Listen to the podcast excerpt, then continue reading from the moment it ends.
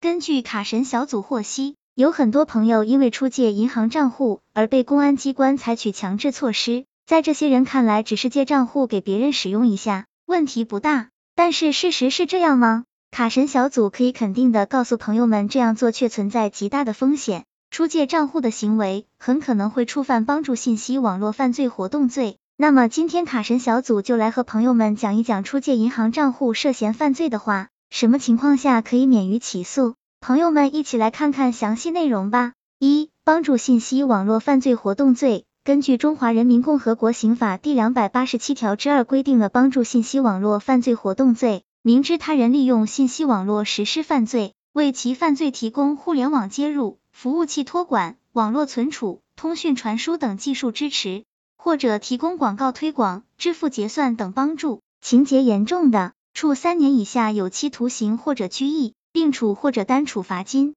认定该罪名，主观上要求行为人具有帮助他人利用信息网络实施犯罪的故意，客观上提供了帮助行为，并且需要达到情节严重的程度。在这里，卡神小组提醒朋友们注意一下，提供支付结算也会构成该罪名。二、触犯其他犯罪如何处理？可能有人会说，该罪名最多只是判三年有期徒刑，如果利益巨大的话，还是可以考虑下的。注意第两百八十七条之二的第三款，如果同时构成其他犯罪的，依照处罚较重的规定定罪处罚。在这里，卡神小组给朋友们举个例子，明知他人在实施网络诈骗，仍然为其提供账户的，最后被认定参与的诈骗金额达以数额特别巨大。正犯需要处十年以上有期徒刑或者无期徒刑。对于出借账户的人来说，应当以诈骗罪定罪处罚，但是由于是从犯，可以减轻为三至十年有期徒刑，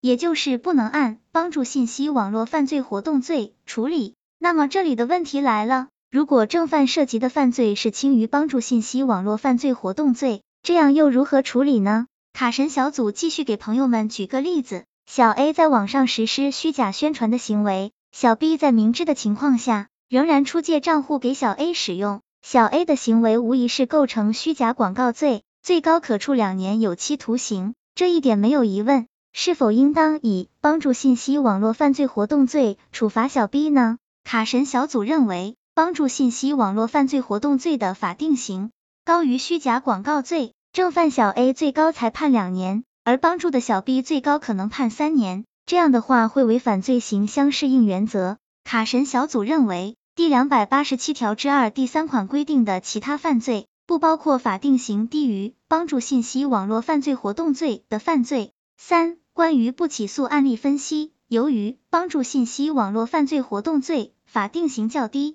很多司法机关认为这样的行为其实危害并不大，一般的情形很容易从轻处理。有些被取保候审，很多甚至就不起诉或者判缓刑。卡神小组给朋友们提供几个出借账户不起诉的案件给大家参考。案例一：海检一部刑不诉二零二一三百四十一号，被不起诉人陈某某将自己的银行账户开通了网上银行，然后将该账户绑定的手机卡提供给他人使用，这名账户被用于网络诈骗。陈某某的该银行账户交易金额达到两百七十万元。检察院认为，陈某某明知他人利用信息网络实施犯罪，仍然提供支付结算的帮助，构成犯罪。由于情节轻微，自首到案后认罪认罚，最后决定对陈某某不起诉。案例二：南市西检刑不诉二零二一 Z 十四号，被不起诉人刘某等人利用支付平台、手机银行等工具，为他人实施网络犯罪提供支付结算帮助，从中获取佣金。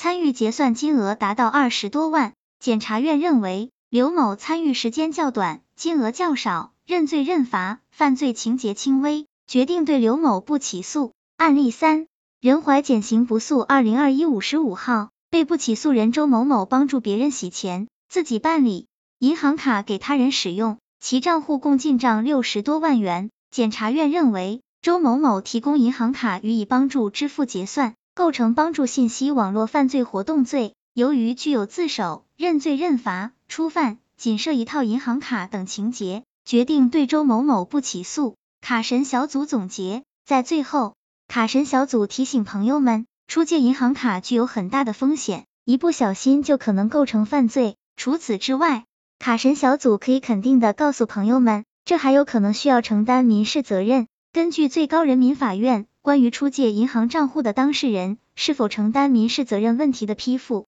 出借银行账户是违反金融管理法规的违法行为。人民法院除应当依法收缴出借账户的非法所得，并可以按照有关规定处以罚款外，还应区别不同情况追究出借人相应的民事责任。在最后的最后。卡神小组希望朋友们能够了解到出借账户要小心，天上不会无缘无故掉馅饼的。希望这个资料对朋友们有所帮助。